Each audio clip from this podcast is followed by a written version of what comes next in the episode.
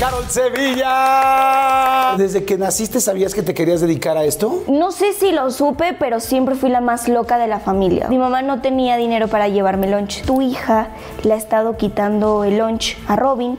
Entonces, si no te molesta, yo ya le traje su lunch a Carol. Oh, qué lindo. Entonces me llevaba mi juguito, mi sándwich y mis galletas. Queremos darte la bienvenida a la familia Disney. Te quedaste en el proyecto. Eres Luna de Soy Luna. Wow. Cuando acabas Soy Luna, ¿te dio tristeza, te dio bajón? Me dio la depresión durísima. Cuando yo llego a México, me doy cuenta de que ya no tengo el apoyo de Disney. Ahora me toca a mí. No quería cantar, no quería actuar, no quería bailar, no quería hacer nada. Tenía un manager que me hizo así completamente. Eh, yo le dije que me regresara mi pasaporte y me dijo que no, que no me lo iba a regresar y me dijo, me rompió el pasaporte en la cara y me dijo, tú no vas a salir de tus rosas de Guadalupe y tus sobritas de 500 pesos.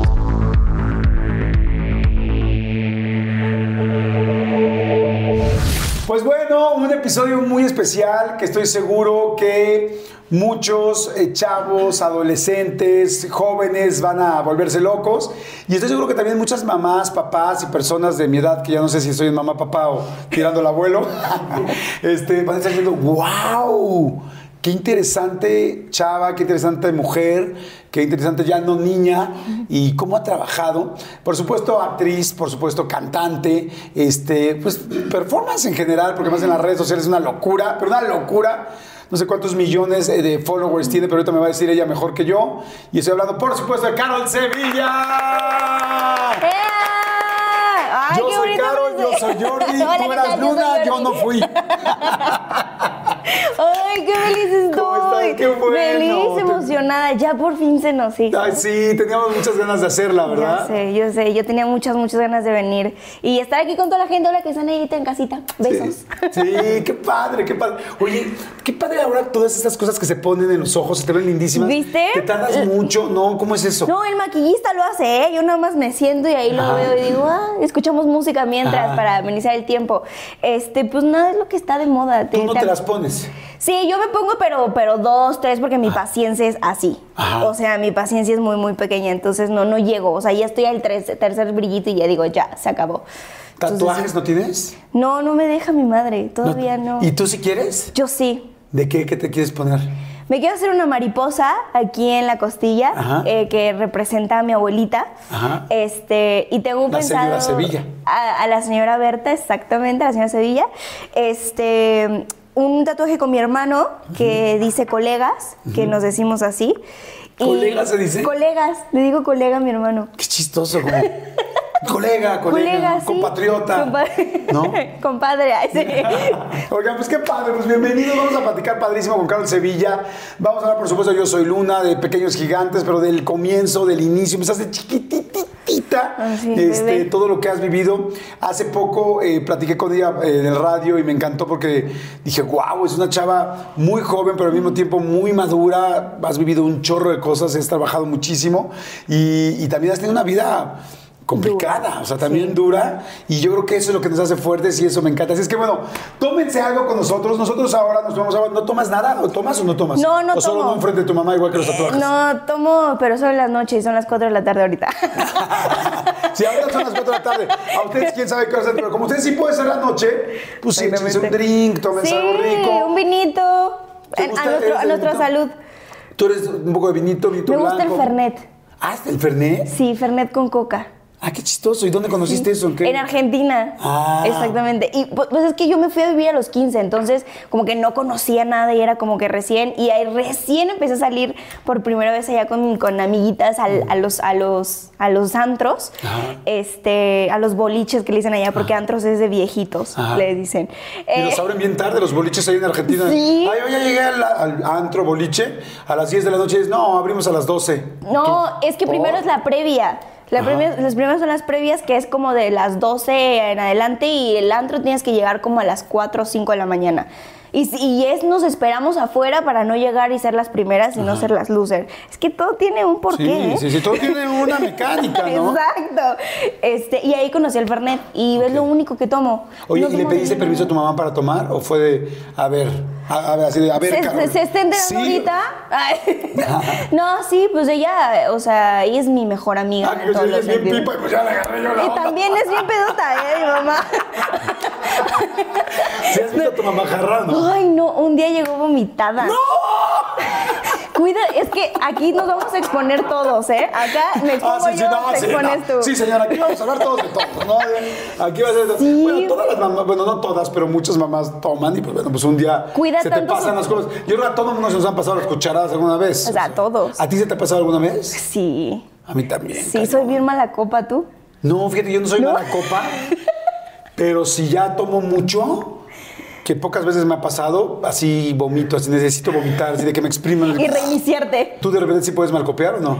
Pues de repente sí, de repente sí, pero, pero yo me pongo a llorar. O sea, soy bien, o sea, sí, soy muy sentimental, la neta. Ajá. Entonces sí me pongo a llorar o así, o sí me malacopeo bastante, pero sí soy bien fiestera, la neta. Ok. Bueno, la idea de hoy es que no, no se pongan a llorar, porque si te tomaron algo Exacto. con nosotros, un tepache, ¿no? Exacto, exacto. Que no vomiten como yo, este, que se relajen y que se la pasen muy bien y que conozcan un poco a Carol. Oye, Carol, a ver, entonces, bueno, tus papás, eh, Javier y Carolina, eh, ¿siguen juntos? ¿Vives con ellos ya no están tus papás juntos? No, están separados, este, y bueno, con mi papá hablo constantemente, tenemos comunicación. Eh, él fue a, a visitarme a Argentina, eh, estar conmigo allá unos días en las grabaciones y tal. Después se regresó acá a México, él tiene su vida. Ah, ya él- estaban separados. Sí, ya estaban separados. Eh, cuando yo me fui a Argentina a vivir con mi mamá, que nos fuimos juntas, ellos estaban en el proceso de separación y ya este, pues, pues ya llegando ya fue a visitarnos, se llevan bastante bien, entonces eso también como que se agradece bastante, ¿sabes? Claro. El no tener papás como peleados o separados y que al final a veces nos dejan en medio en el que obviamente estar del lado de la mamá y te prohíben hablarle, entonces hasta eso no, nunca me pasó eso. Este, tienes un hermano y un medio hermano, pero primero vivía nada más eh, tu hermano y ustedes dos. O sea, desde siempre ha sido mi mamá, mi papá, mi hermano, eh, Mau Ajá. y yo vivíamos juntos. Ajá. Este, todo, toda mi vida, hasta como por ahí de los 10 años, 11, fue cuando se vino a vivir con nosotros mi medio hermano, que es hijo de mi papá, Angelo, que tiene parálisis cerebral, eh, ya que su mamá se fue al cielo, entonces eh, se- mi papá se tuvo que nos- se tuvo que integrar a la familia Claro.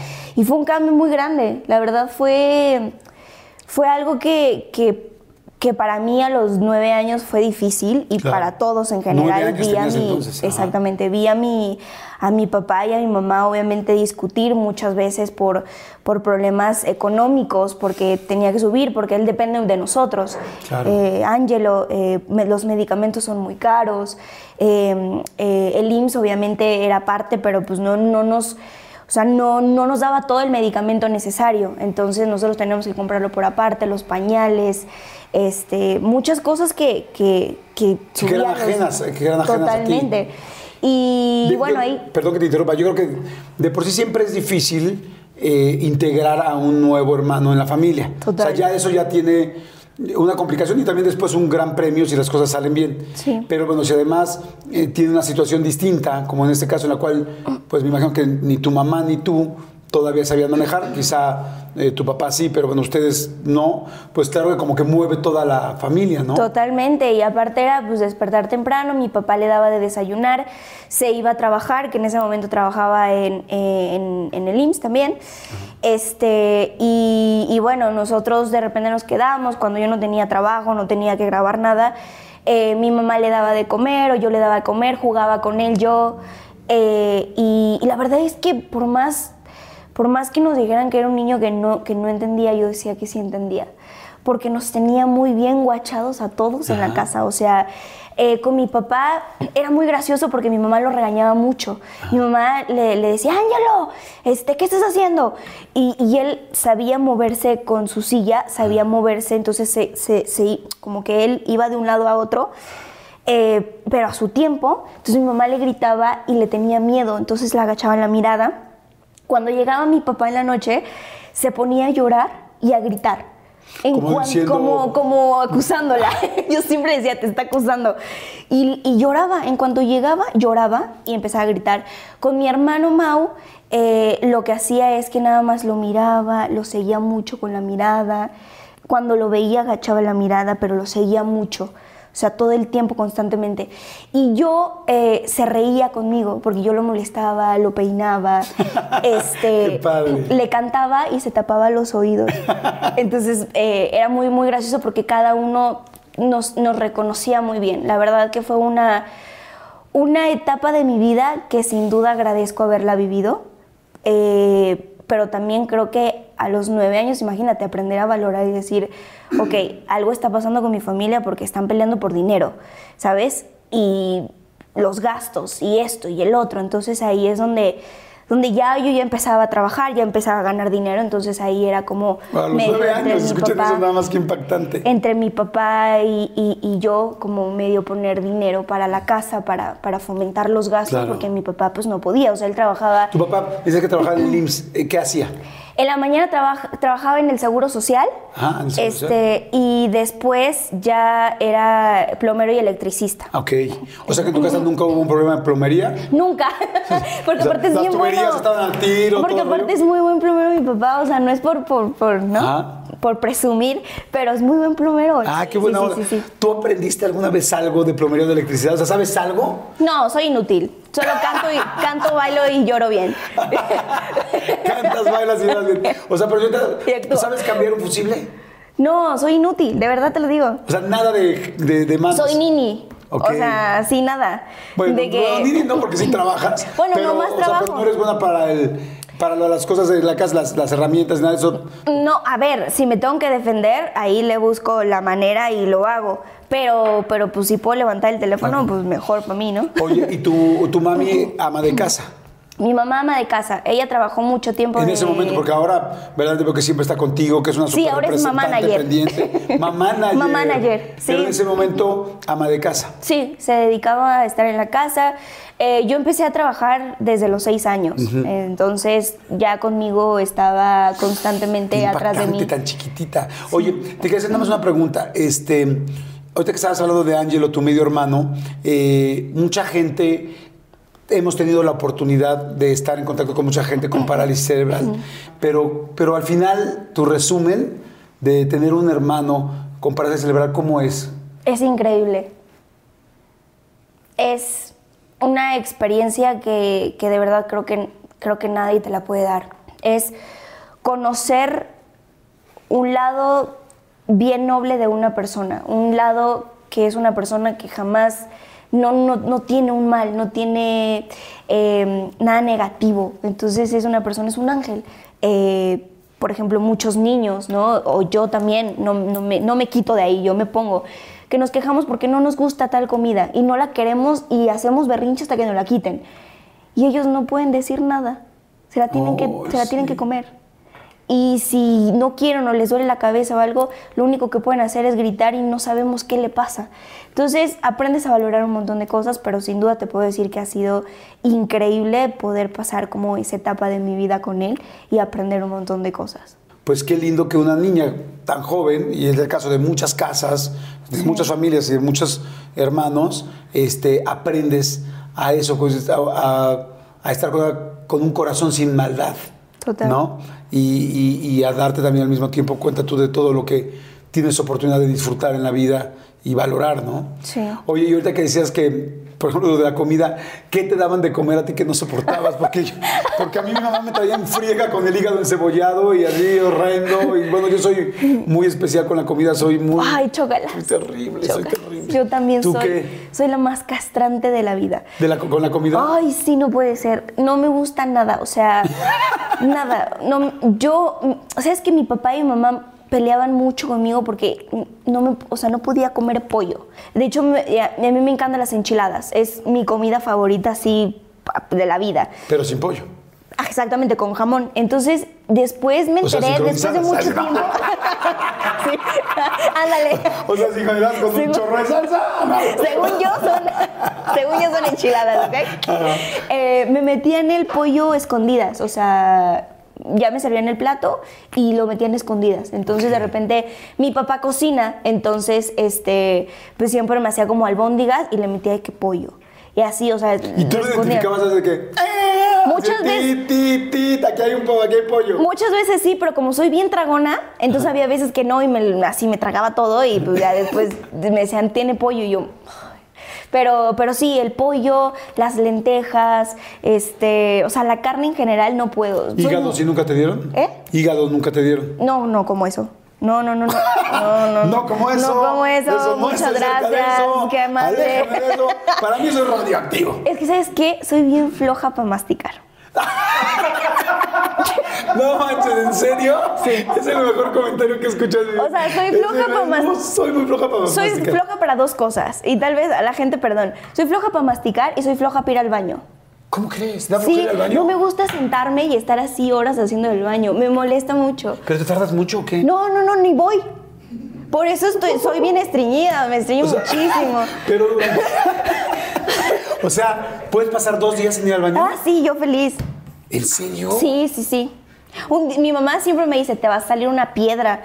Pero nunca he entendido eso hasta que me pase y ya me salió una piedra. Y fíjate que yo, al contrario, yo soy de vejiga regañona. ¿Ah, sí? No, yo, yo vas a ver ahorita como cada vez que hagamos refil y que le digo, vaya a hacer pipí, yo voy a hacer pipí. En serio, se los digo a la gente, yo voy a hacer pipí. Yo cada 25 ¿Qué minutos, producción aquí sí? una vez que tomo agua, una vez que tomo mi primer litro de agua en el día, no sé, medio litro, Ajá. ya cada 20, 25 minutos pipí. No, y cuando ya es del 2, soy así. No, Rápido, yo o sea, ¿A ti te gustaría mi poder? No, yo, no. pum, pum, pum, vámonos.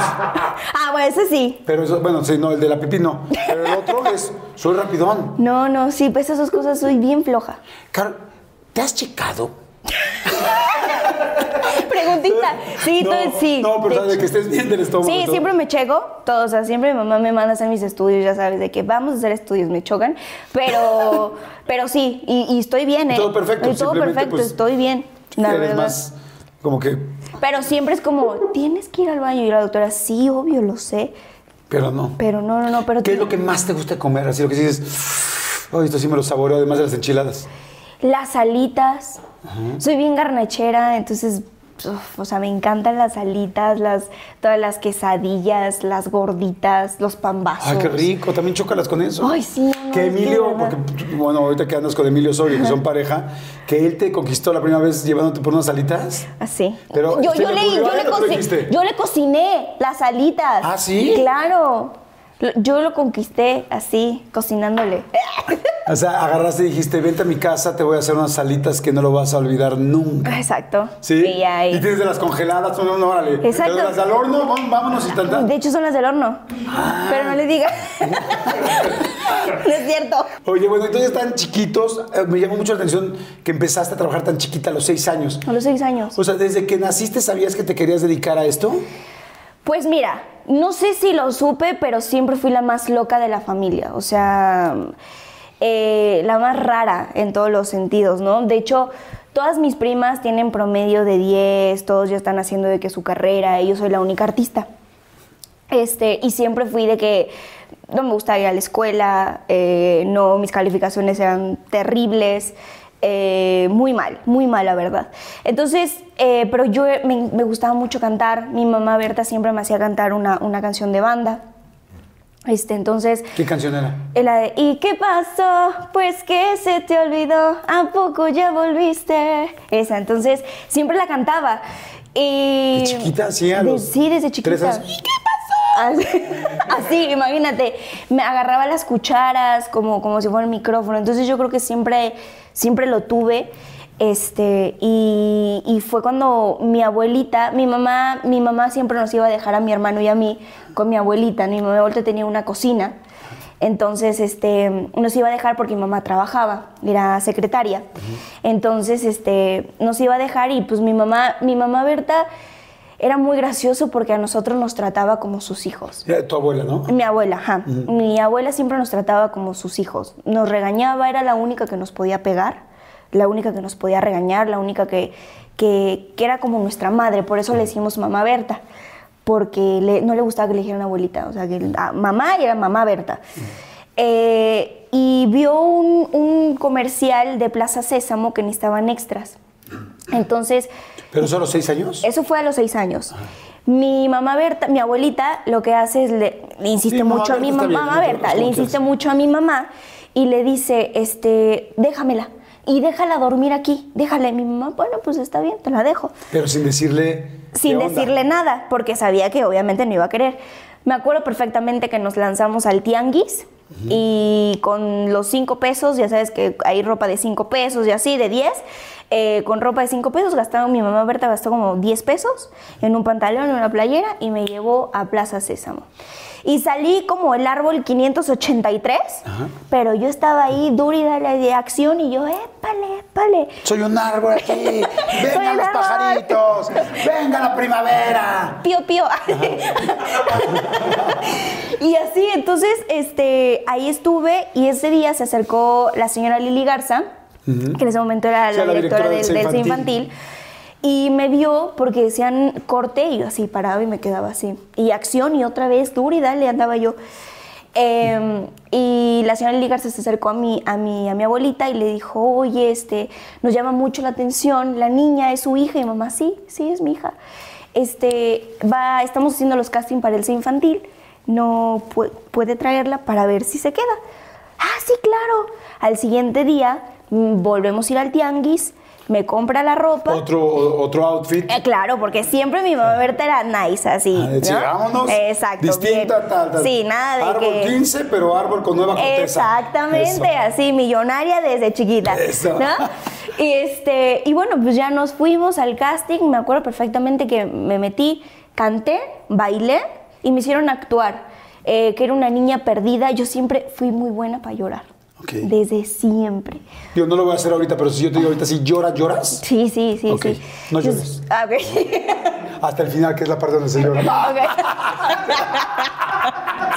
Al ratito te hago llorar. No, Sí, soy muy buena para llorar. Entonces me acuerdo que es- me dijeron, ok, eres una niña que está perdida en el bosque y está buscando a su mamá. Bueno, yo parecía María, María Magdalena. Así, yo parecía regadera. Ya salgo, mi abuelita me pregunta cómo está, cómo, cómo estuvo, cómo lo hice. Y yo, bien, lo hice bien chido. Este, y para esto, cuando veníamos en el metro, me dice, oye, esto es un secreto entre tú y yo. No le, no le digas nada a tu mamá. Si te dice a dónde fuimos, estuvimos ahí en la cocina, haciendo nada. Y ya, yo dije, no, pues sí, imagínate, a los seis años obviamente es un secreto con, con, con mi mamá, ¿sabes? Con mi abuelita.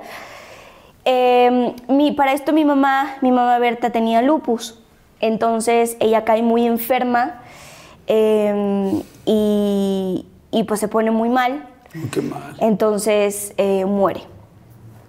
Y Ah, ese ¿en- en día qué lapso? fue el, el junio. Mayo Ah, y mayo, yo fue hace junio, el mayo, mes.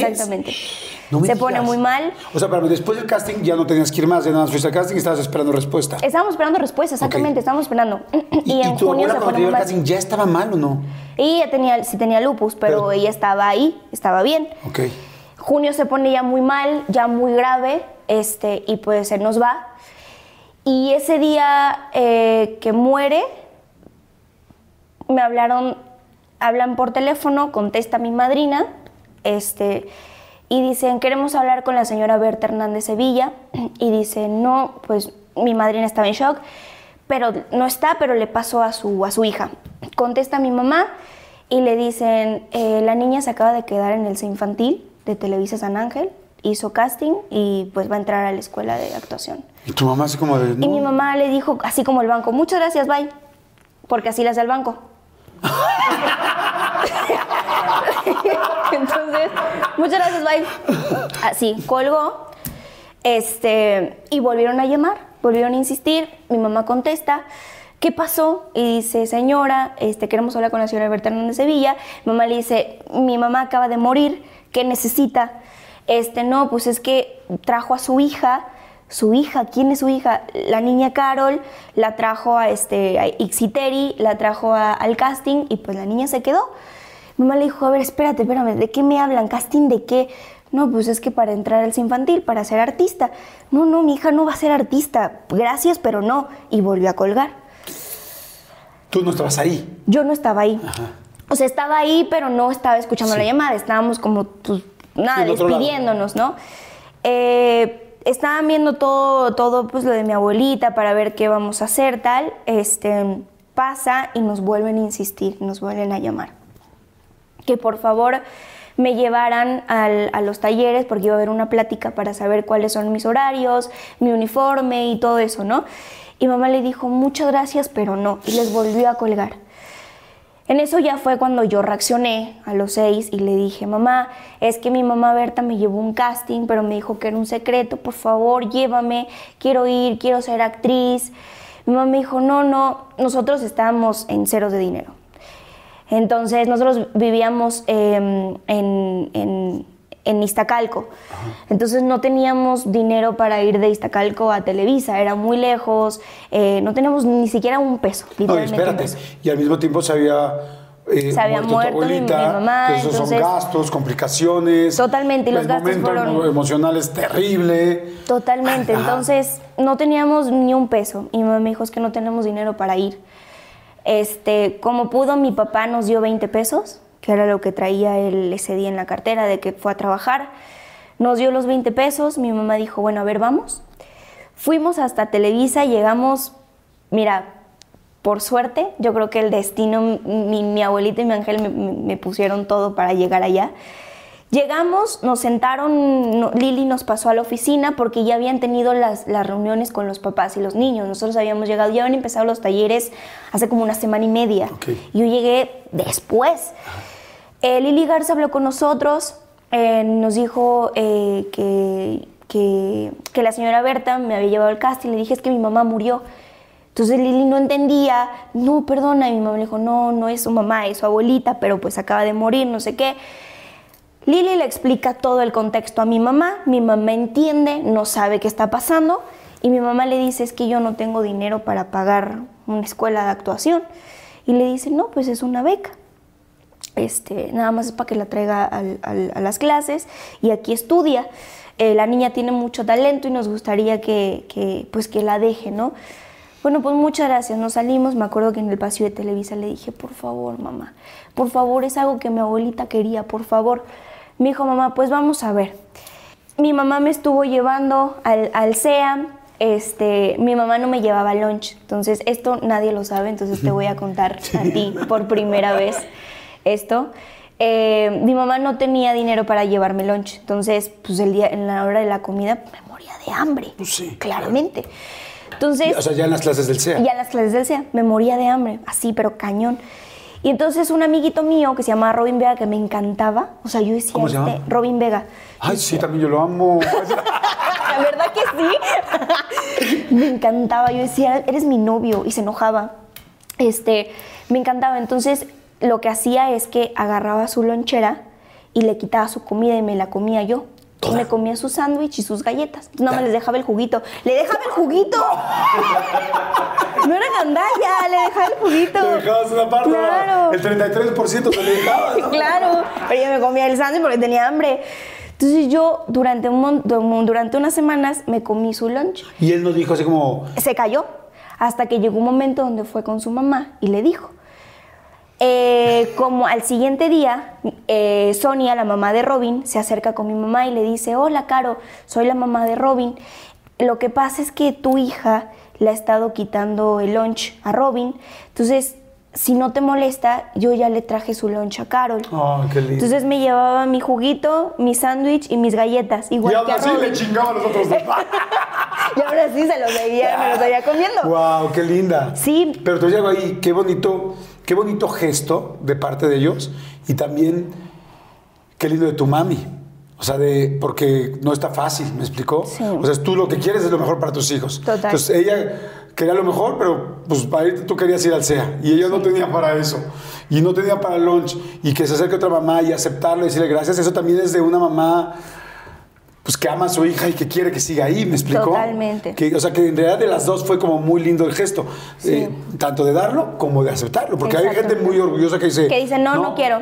O sea, Sí. y entonces ya te empiezan a llevar doble sándwich. Me empiezan a llevar ya doble sándwich, me llevan eh, mi, mi lunch y mi mamá cuando salen pues me regaña, ¿no? Y me dice, ¿por qué te estás comiendo el lunch? Y pues obviamente la inocencia de un niño es, tengo hambre. y él, y él no se come su sándwich, porque yo lo veía que no se comía su sándwich. Entonces yo decía, pues no se lo come, pues que yo me lo voy a comer, ¿no? Entonces... ¿Nunca se te eh, ocurrió pedírselo? no, no, no, yo, para mí, pues no había malicia, ¿sabes? Claro. Para mí era, pues yo decía, pues no se lo come, pues me lo como yo. Ahí lo deja. Ahí lo deja. Pinche Entonces, escuincle. che niño. No, no es cierto, Robin, no, no. Te no. amamos, Robin. A ti, Robin, te amo. Batman, a ti también. Y entonces, pues ya, este, empiezo a tener, bueno, ya el, el lunch, no sé qué. Para esto me llaman para mm, eh, el día del cumpleaños de mi mamá. Ese día me dijeron que iba a grabar mi primer comercial. Fuimos y también te voy a contar una experiencia bien bonita que me antes gustaría... de que me cuentes esa experiencia, nada más quiero redondear una cosa bien interesante, ¿no? Digo, eh, me imagino que por supuesto lo has notado, pero pues como que tu abuela te estaba cuidando en todo momento, ¿no? O sea, te Siempre ha dijo, sido te dijo lo de, te dijo lo del casting. Fue a, a, pues digo, engañando un poco a tu mamá. Fue mi madrina, me O sea, llevó. Exacto. Después, el día que te llaman del CEA, el día que ella fallece, es Ese el día día. que dicen sí se queda. Sí, Y el día ¿De su que de su cumpleaños? cumpleaños es el día que te dan tu primer comercial. Exactamente. O sea, yo sí creo, fíjate, digo, tú estabas muy chiquita, pero bueno, ahora no lo estás, sigues siendo una persona muy joven, 22 años, en este momento que ustedes están viendo esta entrevista, pero eh, yo sí creo que cuando las personas se van, te empiezan a cuidar. No sé si les ha pasado a la gente que nos está viendo en donde estén, que cuando alguien muy querido se va, empiezan a fluir las cosas, Sí. empieza todo a funcionar y te ayudan, te echan una Sí, manito. Y aquí, y aquí te echó una manita, digo, la última que te echó el sándwich y el juguito. Pero, pero sí te echó, sí te echó la mano y te echó Sí. todo esto muy lindo, como que te iba guiando, ¿no? Sí, sí, ha sido mi guía eh, en todo momento y, y ahorita te voy a contar algo que creo que para, para muchos, bueno, para mí que la gente muy poca que la conoce les ha impresionado mucho, pero...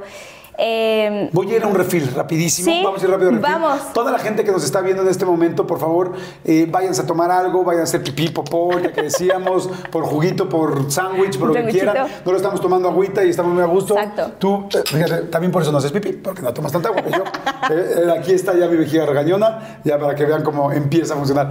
Vamos rápido, si les está gustando, por favor, denle like, suscríbanse al canal, que eso nos ayuda muchísimo para poder tener más entrevistas. Y regreso con Oye, bueno, entonces me decías que ibas a platicar algo importante de este momento de, de los castings y todas esas cosas. bueno, esta, esta historia nadie la conoce, nadie literalmente, pero es, es muy bonita. mami sí? Mi mami nada más. Ah. Y gente que, que muy, o sea, familia.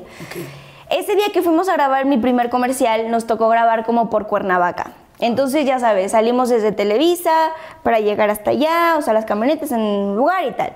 Bueno, llegamos y no teníamos ni un peso. Pero te digo, ni, ni 50 centavos, ¿eh? Entonces era nuestra primera experiencia grabando un comercial. Entonces no sabíamos qué onda, cómo era la movida. Estábamos hasta Cuernavaca, entonces no, no era como que podíamos correr con alguien a decirle, ¿me prestas cinco pesos? ¿No? Entonces llegamos y eran, eran como las siete y media de la mañana, ocho, ¿no? ¿De qué era el Em, comercial?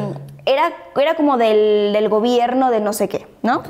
De, More- ajá, de Morelos. Entonces, este, el chiste es que eh, llegamos ahí, no sé qué, nos meten a un camper con una chica que la verdad no me acuerdo de la actriz. Y entonces le digo, mamá, tengo mucha hambre. Tengo mucha hambre. Y me dice, mamá, espérate, espérate. Le tengo mucha hambre, mamá, tengo mucha hambre. Espérame, espérame, es que no traigo dinero.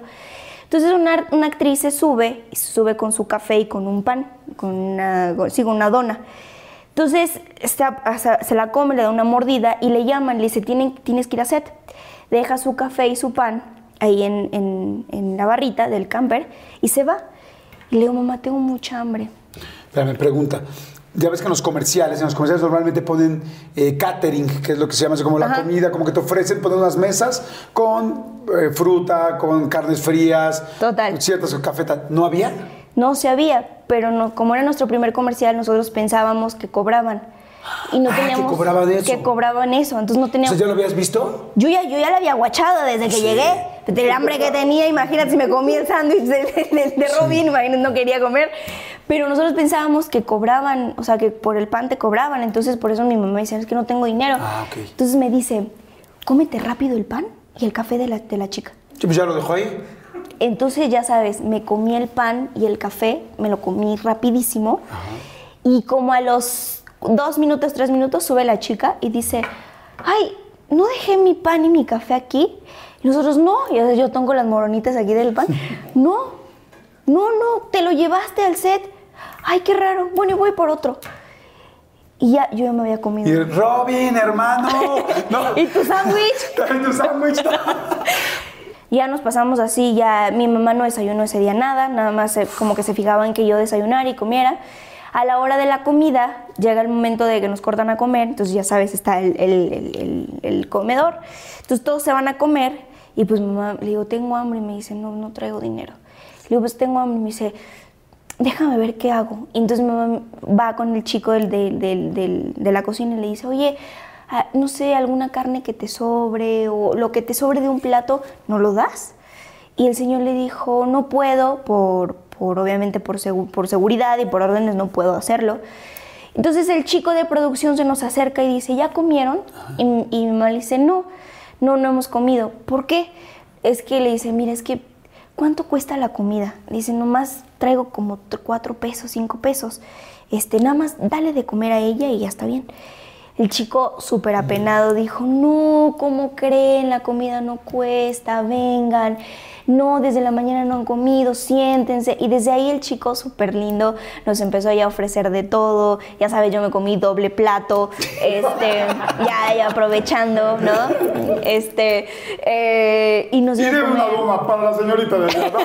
y luego su dona. Este, y ya al final del comercial, el chico nos regaló, eh, viste que te dan como tu box lunch, que es una bolsita que viene con tu torta, tu, unas papitas, un juguito, este, y hay un dulcecillo, ¿no?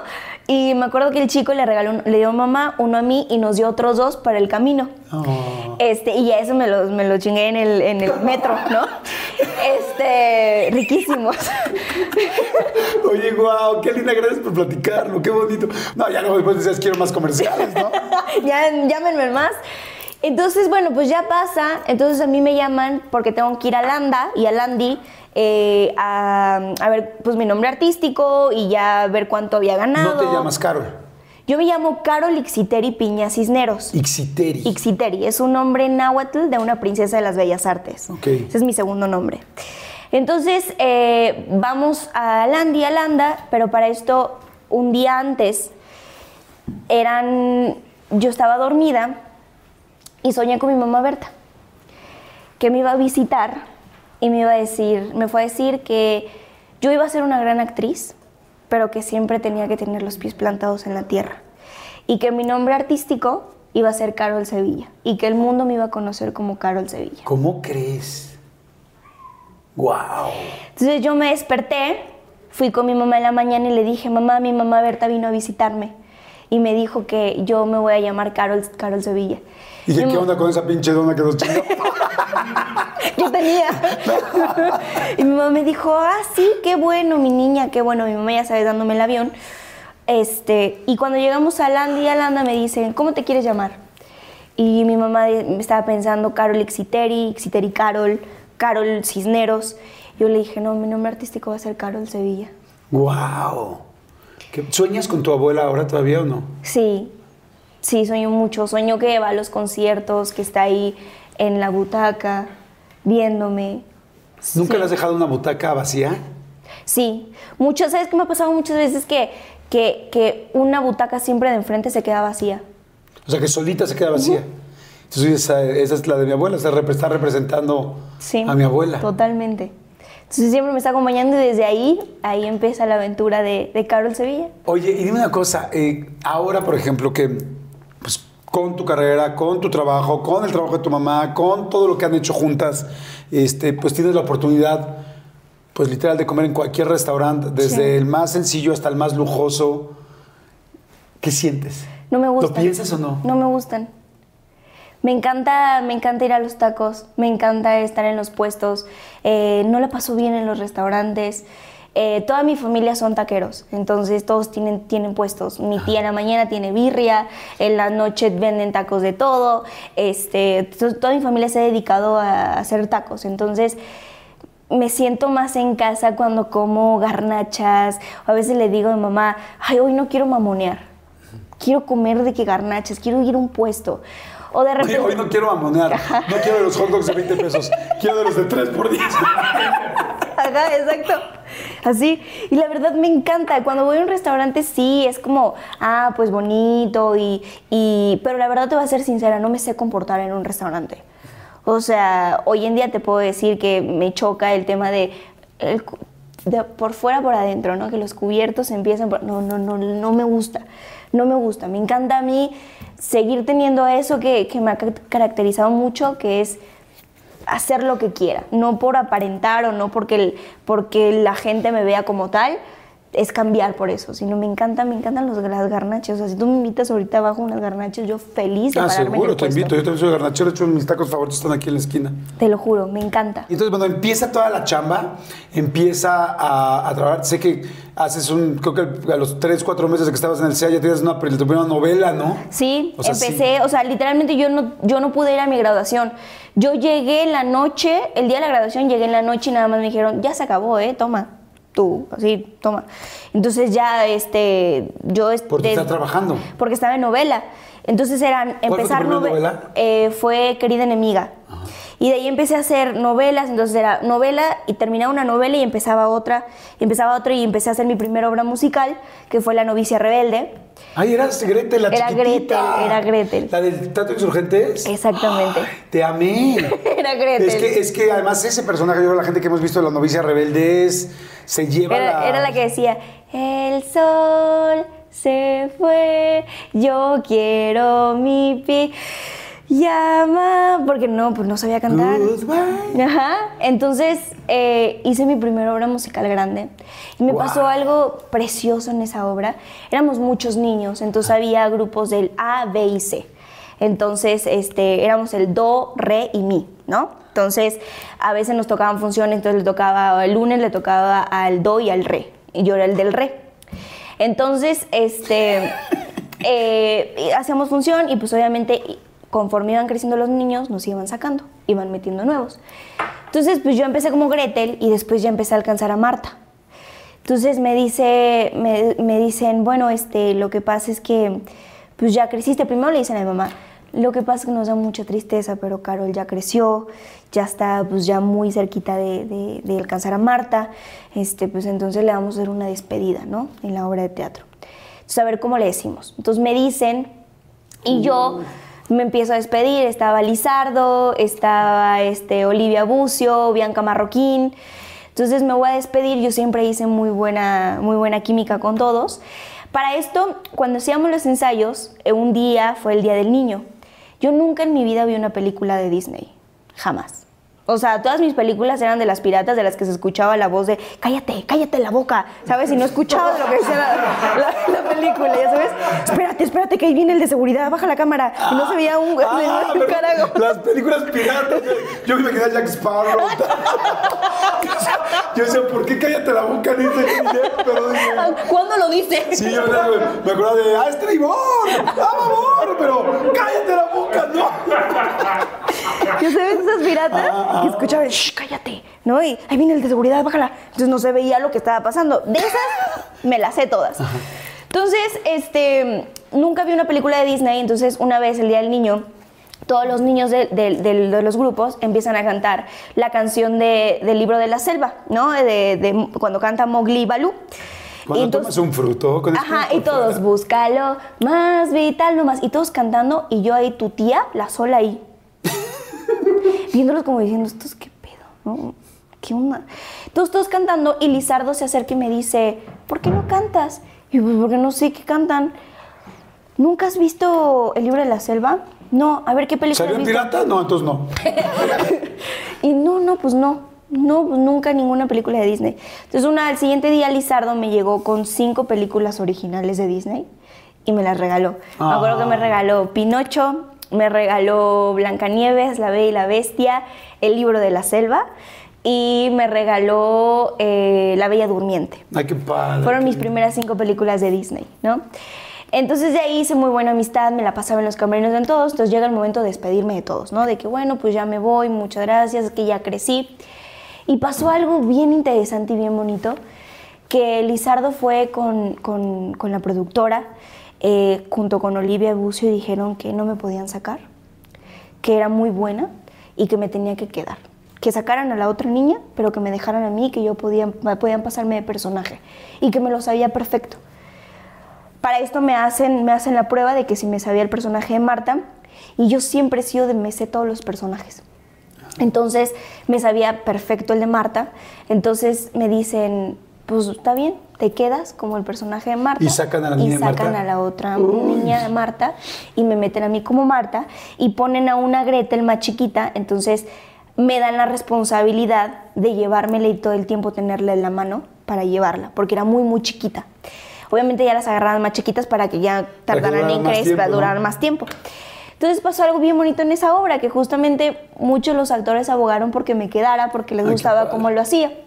Empecé a hacer teatro, después empecé a hacer más novelas, hice mi primer película de terror, este, comerciales, seguí haciendo teatro, eh, hasta que llegó un punto que es la edad difícil, La adolescencia. que es la edad en la que necesitan personajes de grandes, pero te ves muy chica, y necesitan personajes chiquitos, pero te ves muy grande. Ok. Entonces no, no entras en ningún personaje. Entonces yo hacía casting y hacía casting y hacía casting y hacía casting y no me quedaba en nada. Ok. Déjame hacer un paréntesis ahí. La escuela. La escuela. Porque ya como padre me preocupé. Yo, eh, pues nada, hice eh, la primaria, este, ¿En secu- dónde estudiaste la primaria? en Antonio de Mendoza y en la, en, en igual, la Agrícola Oriental era Ajá. mi, mi- Ajá. mi ¿Y, ahí. ¿Y cómo te iba? Porque pues ya te veían en las novelas, te veían en, te veían en los comerciales, era así como de, wow, Carol, Carol Sí. Sevilla, nuestra compañera. Pues mira, ahí salía la rosa y así, entonces decían como, ah, la de la tele, pero no, nunca, nunca tuve amigos, de hecho yo sufrí bullying en la escuela. A mí eh, me pegaron, usé collarín, me llegaron a cortar el cabello con las tijeras, ¿Pero por qué? Porque les molestaba, que mm, pues faltaba mucho, no podía hacer, o sea, no iba a diario, entonces les molestaba que tuvieran ese favoritismo. Eh, un día agarraron mis cuadernos, los tiraron y los empezaron a hacer así y me rompieron todas las hojas. Este, entonces sufrí mucho bullying en la escuela. Y ahí cuando, cuando empieza la, la secundaria, ahí es donde empieza mi miedo a los niños de mi edad. Ok, a ver, espérame. Fíjense qué cañón, porque yo, yo me hubiera pensado que, que pues cuando uno es artista, como que todos los compañeritos te admiran, ¿no? Es de, ay, quiero ser como ella, tal. Pero dijiste ahorita algo, algo bien inteligente y bien lógico, ¿no? Por el favoritismo que, que ven los, que los maestros ponen, o que la directora, porque seguro tu mamá fue a pedir permiso para que Sí. pudieras grabar y para tal, entonces como que les da coraje. Totalmente. Y cuando te hacían este bullying, tú llegabas a tu casa, le decías a tu mamá, tu papá ya no vivía con ustedes. Sí, sí, sí, todavía. Ajá. Eh, no, pues claro, yo le decía a mamá, iban a hablar con, con los directores, pero pues no hacían nada. Obviamente, pues escuelas de gobierno, pues nunca hay como un... eh, Sí. sí. como un alto en ese tipo de cosas. Y aparte, pues en ese momento el bullying no era tan fuerte como hoy en día. ¿No, ¿no te defendías? No, nunca me defendí. Hasta un, un día, sí, sí le volteé su cachetadón porque dije, ya basta. ¿Qué hizo? ¿O qué hicieron? No, porque eh, en un momento estaba yo, porque yo me llevo, yo, yo siempre, yo tengo como un feeling bien chido con los niños. Con las niñas, no sé, me pasa algo que no, no, no entiendo, no me comprendo con ellas. Entonces, me llevaba con niños, entonces eh, ese día llegó la niña y me dijo, ay, te crees mucho, y volteé y le dije, no me creo, soy, porque la- lo vi en una película. Entonces yo dije, ah, pues lo digo. No sé qué significa, pero lo digo. Entonces, este, lo dije y me acuerdo perfectamente que me volteé y me jaló el cabello y me tiró. Entonces me caí, pues me levanté bien, bien Prendida. enojada, bien prendida. Este, saqué el barrio, ¿no? Y dije, me, me levanté y ya, pues sí nos agarramos, nos agarramos del suéter, ella me agarró de las greñas, yo le agarré el suéter y decía, suéltame, no sé qué.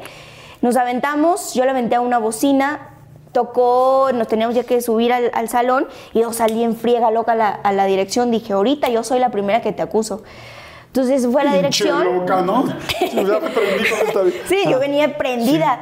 Llegué a la dirección y me dijeron, ve con tu maestra. Y ya, pues la otra ya me había ganado. Porque cuando llegué al salón, ya la otra estaba llorando y ya estaba con la maestra.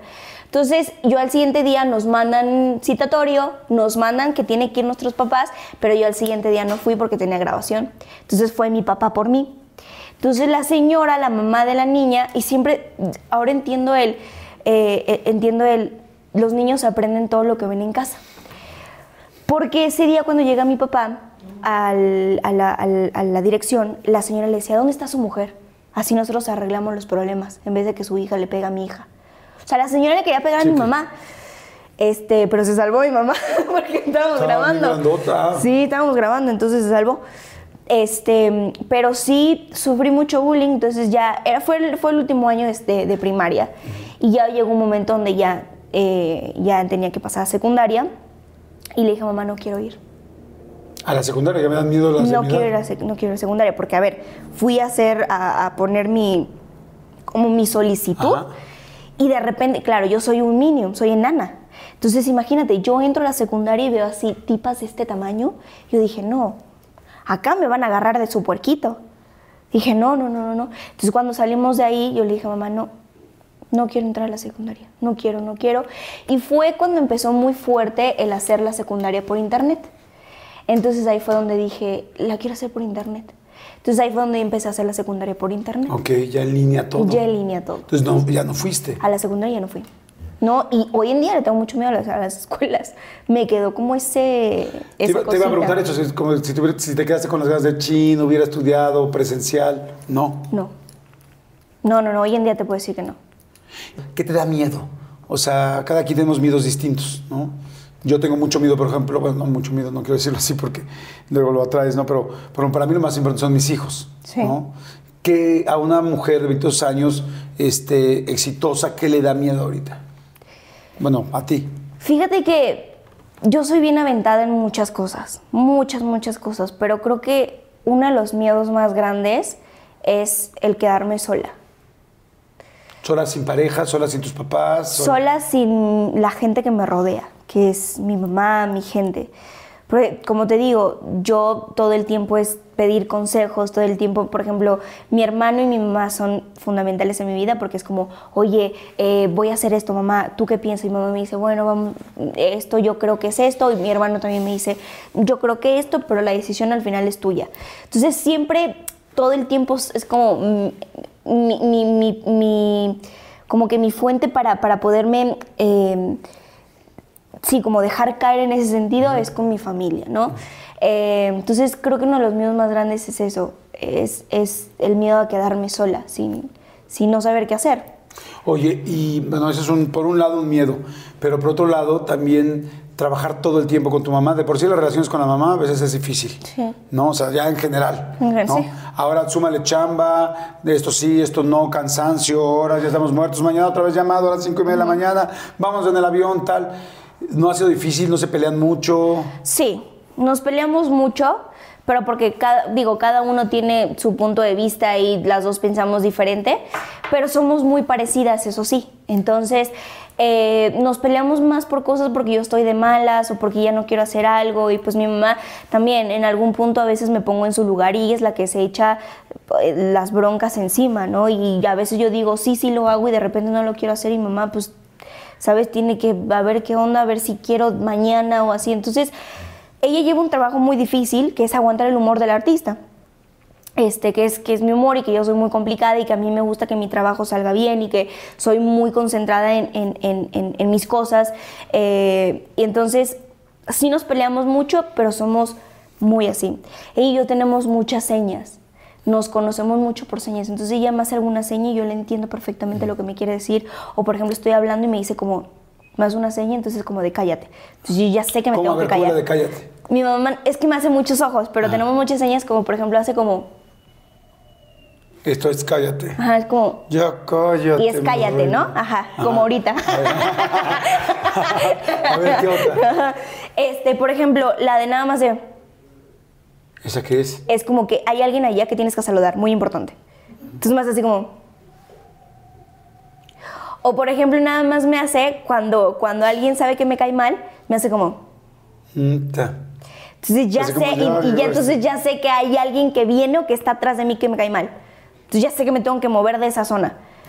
Entonces tenemos mucha... ¡Qué ten- padre! Sí, sí, nos comunicamos mucho con la mirada, muchísimo con la mirada. Entonces, ella y yo no- no- nos conocemos mucho en ese sentido, eh, pero somos muy amigas. Oye, te quería nada más preguntar algo. De chiquita, este, eh, ¿a qué jugabas? Pero pues trabajabas un chorro. Desde los seis años trabajando y comercial, esto, ¿eras de jugar con muñecas, con algo? Nunca podía jugar con muñecas. ¿Por? Nunca, o sea, porque no tenía tiempo. De hecho, eh, yo cada vez que tenía días libres, eh, cuando empecé, empecé a trabajar en teatro musical, entonces hacía Mago de Oz y Caperucita Roja, entonces trabajaba todo- todos los sábados y los domingos, dos funciones, cuatro y seis, este, una y seis, perdón. Entonces, o sea, iba de que así. Entonces en la semana a veces yo tenía libres y me, me iba por mis primas a su casa y me las llevaba a la casa. Entonces las, las pirujeaba, como se dice, ¿no? ¿Por qué? Les ponía las minifaldas, les ponía los tacones de mi mamá, las peinaba, las maquillaba, les ponía uñas, las, así todo, las pirujeaba. Y todas andamos así y jugamos a las secretarias. ¿Ah, sí? Bien loca. yo pongo, tomo nota, yo hago Ajá, aquí me la Pero fila. siempre terminaba de que nos, o sea, terminábamos casadas con, con el jefe. Yo teníamos mente millonaria. Oye, que de que chiquita tenías muchas ganas de tener el, el cochecito, está la Barbie, el Corvette, y que no lo tenías. Sí. Sí, porque aparte era, era el pedir los reyes y a veces se les, o sea, lo que se les cantaba me traían. Entonces, pues obviamente no, era, no había mucho dinero como para que me no trajeran el carrito jamás. Nunca me trajeron el carrito. Oye, bueno, entonces me regreso a Soy Luna. El asunto es, entonces, ¿cómo entras a Soy Luna? Porque es una locura, o sea, sí es un parteaguas en tu... Digo, trabajaste muchísimo, pero de Soy Luna hay un antes y un después. Total. Ha sido para mí un cambio bien grande en mi No vida. de trabajo, pero sí de popularidad y de... Total, o sea, mundialmente, Soy Luna fue lo más importante de mi carrera. No desmerito lo que hoy. hasta hoy, totalmente. Porque ahora Eh, viene la, la nueva temporada de Soy Sol y va a estar cabrona. Soy Sol. Estaría increíble, ¿eh? Ay, mi- Miki, papá Miki, ya ponte.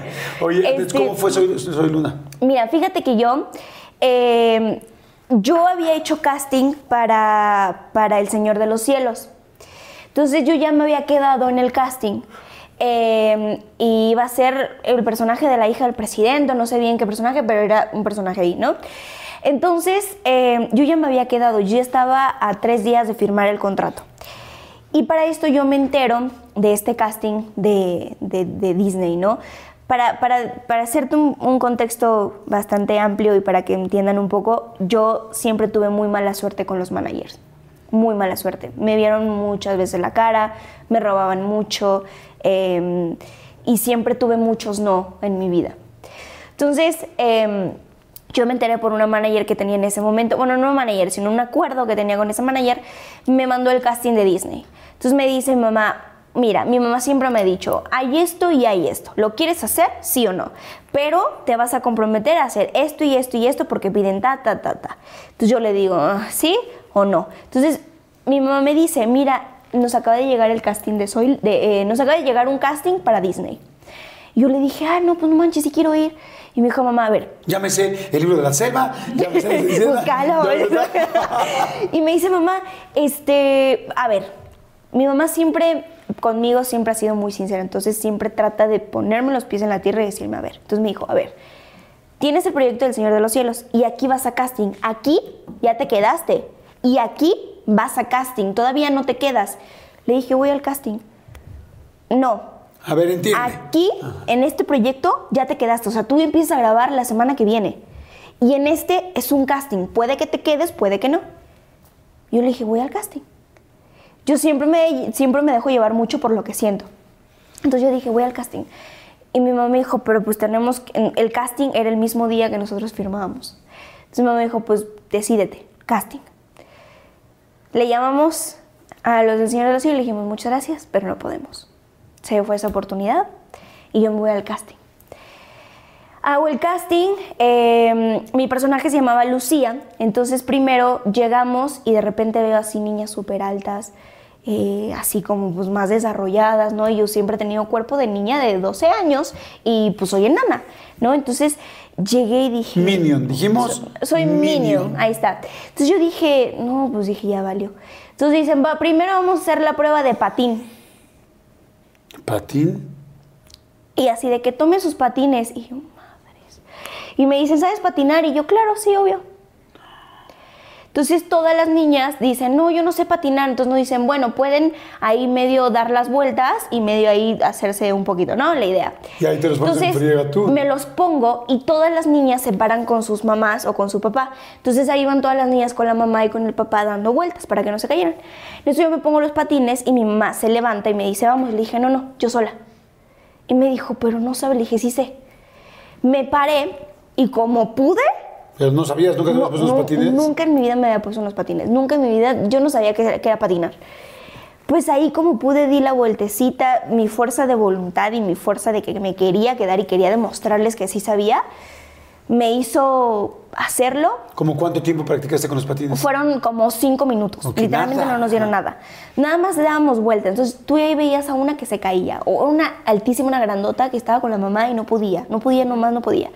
Entonces me dicen, eh, vamos a hacer la prueba de patín. Estaba la cámara, imagínate, estaba toda la gente de Disney aquí y todas así con cara así.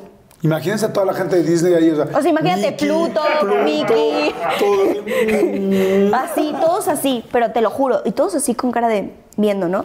Entonces estaba la cámara justamente así enfrente. Entonces a mí me dicen, haz lo que quieras, pero tienes esta canción para hacer tú y tu graciosada, ¿no? Y yo dije, pues mira, Dios me bendiga y que sea lo que la vida y, la- y mi, y mi mamá Berta quiera. Entonces me acuerdo que me senté y me puse como en el frenito. Entonces ponen la canción y yo así. Entonces me dicen, ¿Cantando pero o solamente bailando? No, no, no, yo cantando y bailando y me dicen, pero patina. Y yo, hija de tu madre.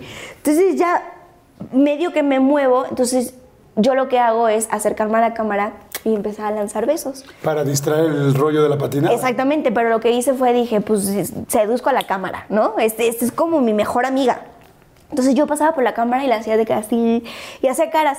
Entonces pasa la prueba de patinaje y nos mandan a prueba de, de baile. Eh, había una chica que bailaba espectacular, bailaba desde los cuatro años, ballet y esas cosas, entonces pues imagínate lo espectacular que bailaba. Entonces de repente nos pusieron una coreografía donde tenemos que poner la pata hasta acá y, yo digo como, ay madre santa, entonces yo ahí echándole ganas, ¿no? Él como podía moviendo el, bote, ¿no? Y, y pasa la prueba de baile, este, después nos, lleva, nos llevan a otro lugar y va el casting. Entonces vamos al casting, eh, nos dan una escena y es la prueba de canto. Entonces me dicen, ¿qué vas a cantar? Yo soy muy fan de Yuri. Yo empecé a cantar por ella. Me encantan sus ¿No canciones. te tocó en Pequeños Gigantes? Pequeños Gigantes, me Sí. tocó. ¡Ay, qué padre! Estar sí, con cierto. ella. Estaba Bosé. Estaba eh, esta, Bosé, Yuri. eh, Verónica Castro y. Albertano. Ah, sí, cierto. Entonces, Ay, que eres este, bien dura ahí. Era la jueza de hierro. Ahora te voy a contar una experiencia bien loca. Pero, pero bueno, pasa. Me hacen el casting de canto y entonces primero me mandan ellos una canción que era la de la oreja de Van Gogh, la de, la de Rosas. Y yo me acuerdo que empecé a cantar y se me olvidó. Y yo dije, chin, y sé, yo soy muy, soy como, como muy de arreglar las cosas. Entonces agarré y dije, ay, no, espérate, espérate, espérate, espérate, corta. Entonces todos se quedaron así como, ¿qué, qué pedo? Como que corta, ¿no? Ajá. Y me dicen, por. Y dije, es que, la verdad, les voy a ser sincera, no me la aprendí, pero traigo una canción más chida, se las canto. Entonces se rieron y me dicen, va, entonces canté la de, imagínate, para Disney cantar la de, sí, para enamorarme ahora. Canté la maldita primavera yo con Disney. Imagínate. Entonces La canto. maldita Prima, y yo así, primavera. en- Y Mini así. Y después me, me corta eh, el, como el, el que se dedica, o sea, el que es el que elige el de canto y me dice, bueno, a ver, ¿tienes canciones propias? Y yo sí. me dice, canta una. Y yo tengo una canción que se llama Yo no creo en los hombres. ¿Tú eres propias de que tú le escribiste? Con un amigo le escribimos. Entonces fuera de, este, yo no creo en los hombres que me buscan, los evito, ya conozco esa aventura. Imagínate yo cantando otra vez con Disney, yo no creo en los hombres. ¿Cuántos años tenías? 15 ¿15? años. Entonces canto y todos se quedaron así como, ah, ok, está bien, muchas gracias, ¿no?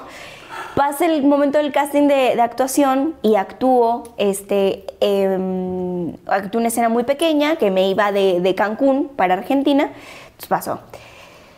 Al, ese día, eh, Darío Coronel se acerca y nos dice, oye, este, ¿cuántos años tienes? Le dije, 15. ¿Y tu mamá contigo? No, pues que sí. Entonces nos empieza a hacer un par de preguntas, ¿no? Nos empieza a decir como, ¿tendrían problemas de irse a vivir allá? Como que ya de ahí empezaron a guachar, pero no se sabía qué onda. Entonces, eh, al siguiente día nos llaman a callback. No, pues mañana tienes callback. Callback es cuando ya estás casi elegido, pero todavía hay dos o tres opciones. Ajá, que les o sea, gusta de las más. 20 llegaron a 3. Exactamente. Entonces, llegamos al siguiente del callback y yo llego y cuando llego está Mike, Michael Ronda y está la que en ese momento era su, su novia. Entonces está ahí y yo la veo así súper de que, pues súper ya apuntadota, ¿no? De que entra, viene, va, sube y baja y saluda a toda la gente de producción súper chido. Y de repente nos sientan a nosotros en las mesas y dice la chica, ay, no, es que ahora que fui a Argentina a hacer lo del casting, este, estuvo increíble y no sé qué. Dice, "No, pues pues me valió". enojé. En vez de de decir, ah, no, pues ya valió, me enojé. Yo dije, qué mala onda que son. ¿Por qué juegan con los sentimientos de la gente? Me llaman a Colba cuando esta ya se quedó. Y dije, no manches, no. Le dije, mamá, ¿sabes qué? Vámonos. Y me dijo, mamá, no, pero es que todavía no has hecho tu callback. No, ya vámonos, no voy a hacer nada. Yo ya estoy en la puerta y me dicen, Carol, vas. Pues me regreso enojada y hago el casting. Entonces tenía que hacer una escena donde, donde me tenía que despedir de mi mejor amigo. Entonces Mike estaba ahí porque Mike ya se había quedado. Ajá. Entonces de repente estamos en la escena y empecé a llorar, pero no de llorar de la escena, del Sí. coraje que yo tenía de que me estaban haciendo hacer el casting a lo, a lo tonto. Entonces hago el casting, no sé qué, ya hago la escena, me voy. Y para esto yo no sabía que iba para un personaje importante. Yo para un personaje que se llama Lucía, ¿no? Pasa, a la, a la semana me llaman un lunes y me dicen, hola Carol, queremos hablar contigo. Queremos darte la bienvenida a la familia Disney. Te quedaste en el proyecto. Yo les dije, gracias, gracias por darme la oportunidad. Ya les prometo que no les voy a fallar, que voy a dar siempre lo mejor de mí, que van a tener siempre el 100 de mí. Me dicen, no nos puedes fallar porque eres la protagonista de esta historia. Eres, soy Luna de, So- eres Luna de Soy Luna. ¡Wow! En ese momento por teléfono me dice, y el, o sea, el viernes ya tienes que viajar a, a venirte a vivir a Argentina. Yo fui- ¿Viernes? Sí. O sea, ¿en cuatro o cinco días? Ajá, porque aparte a mí me llamaron para ir a Argentina a hacer el callback. O sea, yo hice dos callbacks. O sea, hice el callback en México, me llaman para hacer el callback en Argentina. Este, hago el casting y me dicen, muchas gracias, cuídate, que tengas un buen vuelo. Tan, tan. Y yo dije, no, pues ya, eso me sonó como un sigue participando, chido. Sí, te que tengas un en buen vuelo, momento". suena, ya me dieron el avión. Exactamente. Llegamos a- a- al aeropuerto y, me- y nos sobran como, como mil pesos argentinos. Entonces empezamos a comprar que el recuerdito y que esto, que el otro, que los, que los alfajores, que tal. Y nos sobran como 200 pesos y algo, ¿no? Y me dice, mamá, vamos a gastar. Le dije, no, no porque voy a regresar. Yo ya me quedé. Y me dijo, mamá, no nos dijeron nada, no te hagas ilusión. Le dije, no, nosotros vamos a vivir aquí. Ya me quedé. Regresamos a, a- a México y a la semana me avisaron que me había quedado. ¡Wow! ¿Te llevaste los 200 pesos o no? Claro, claro, después nos lo llevamos y nos lo super gastamos. Bueno, ay. ¿Quién es? ¿Quién es? Este, y ya, y pues te digo, ya de ahí me voy a vivir con mi mamá a, a Argentina. Mi hermano aceptó bastante bien. Eh, mi hermano siempre ha sido de estas, tu sueño, vete. Mi papá también siempre fue de tu sueño, ve a brillar y ve a dejar a México bien en alto. Llego allá y me topo con un mundo totalmente diferente a lo que estaba acostumbrada. Eh, antes de que yo viajara, yo tuve un problema muy grande de, para viajar. Yo estaba a nada de viajar y de quedarme en el proyecto, porque yo tenía un manager De quedarte sin el proyecto. de quedarme sin el proyecto, porque yo tenía un manager que me hizo así trizas completamente. Eh, yo le dije que me regresara mi pasaporte, porque yo iba a viajar a Argentina a irme a vivir a hacer el proyecto de Disney, y me dijo que no, que no me lo iba a regresar, y me dijo, me rompió el pasaporte en la cara, y me ¿Cómo dijo, crees? tú no vas a salir de tus rosas de Guadalupe y tus sobritas de 500 pesos. Y me dijo, tú no te vas, y tú no vas a hacer nada sin mí. No manches. Entonces la vida me volvió a ayudar. Ese día sacamos el pasaporte en ese día. Eh, un chico ahí súper lindo nos ayudó. Nos dijo, sí, yo les ayudo, yo las paso, no se preocupen, tranquila. El chico y yo nunca nos conocimos, o sea, no nos sabía Sí. quién era. Un ángel que nos mandó la vida y pudimos sacar el pasaporte. Me pude ir a vivir a Argentina. Este, y pues imagínate, llegar a un mundo, llegar con 15 años, ¿Tu con mi mamá, mi mamá y yo solamente, no teníamos a nadie. Este, y era acostumbrarte a, un mundo nuevo, es un mundo en el que me topé con cosas increíbles, pero también me topé con cosas que, que me, que, que me hicieron crecer mucho, ¿no? Y creo que yo nunca te digo, yo jamás voy a decir que crecí de sopetón. Yo crecí, crecí a mi tiempo. Pero obviamente, al toparte con gente más grande, pues obviamente tienes que crecer más rápido. Claro. Porque yo era la más chiquita, yo tenía 15 años, yo era la menor de edad. Entonces, nuestros horarios eran diferentes. Este, ¿Cuánto tiempo grabaron? grabamos cuatro años. Fueron tres temporadas y tres giras. Wow. Entonces no sabíamos, aparte también cuando recién llegó era todo el tiempo la comparación con Tini, porque ella hizo Violeta, entonces era como tiene que ser mejor que Violeta y tiene y Tini esto y Tini el otro y Tini tal, entonces llegó un Tienes punto- que ser así, tienes que ser asado. Tienes que ser así. así literalmente, la comparación completamente. Y hasta me enojaba. Yo decía, no me comparen porque Tini es una persona y yo soy otra persona completamente diferente. Hasta que era obviamente el hecho de, de tener que, que, que demostrarle a la gente de qué estás hecho y de qué, de Sí, de que sí se iba a poder. Totalmente. Oye, ¿y en qué momento este, empiezas, a, empiezas a ver el éxito que empieza a tener la serie? Cuando salí del departamento donde vivíamos, eh, sale la primera temporada y de repente lo primero que veo es una niña vestida con mi cara. Vestida con tu cara. O sea, literalmente era la gorra mi cara, la mochila mi cara, los mayones con mi cara, la playera con mi cara. Ahí fue donde me di cuenta y dije, Ay, güey. madres, ¿qué, qué, qué está pasando? De repente también nos empezaron a cambiar de casas porque había gente, niños afuera de los departamentos, con cartas, nos dejaban cartas todo el tiempo, nos cambiaban constantemente. eh, y ahí fue donde, donde empezamos a ver un, un éxito muy, muy cañón, las redes sociales, eh, em- de repente así, primer temporada gira, y ya era un boom, ya estaba por todos lados, mi cara estaba por todos lados, eh, así, era muy heavy. ¿Te pagaron por cada una de esas cosas o no? No. Sí, estaba dentro No. del contrato, todo el Total. merchandising que se haga, lo ganamos Exacto, nosotros. estaba y- dentro del contrato, entonces, pues, o sea, como que, ajá. Pero, pues, imagínate, vivir No las esto es- a los 15 años, Claro. un éxito total y ver tu cara y, y vivir tanta fama en tan, tan temprana edad, fue un golpe muy fuerte, pero también fue increíble y es una experiencia que te digo hoy en día no la cambio por nada. Oye, ¿y se te subió en algún momento la fama? Claro, ¿Y qué hacías o qué? me creía. Cuando, cuando tienes tanta fama, se, se te vira bien feo la cabeza y se te sube bien feo los humos y vuelas, ¿no? Y pierdes los pies del, del piso. Pero por suerte siempre tuve a mi mamá conmigo. Y, y no solamente yo, todos. Pero cuando te la creías, ¿qué hacías? Así como de... No, que- Cocktails, cárgame mis de estas, o te enojabas, o... No, pues a veces no quería hacer las cosas o decía que no o simplemente me- a veces mi mamá me decía, bájale. Entonces yo ya sabía que ya estaba muy alzadita o a veces decía, ay, no, no quiero salir, no quiero sacarme fotos. Y sí, eh, es duro, es duro porque, porque después, después te das cuenta y dices, no, pues de la gente vivimos y de los medios de comunicación vivimos, pero en ese momento no, no lo veía porque pues estaba viviendo la fama del mundo, entonces Claro. yo decía como que no, pues ya estoy acá, yo me sentía un Rolling Stone, ¿sabes? Claro. Mm, Entonces, era así. Oye, ¿y si anduviste con Pascuarelli o no?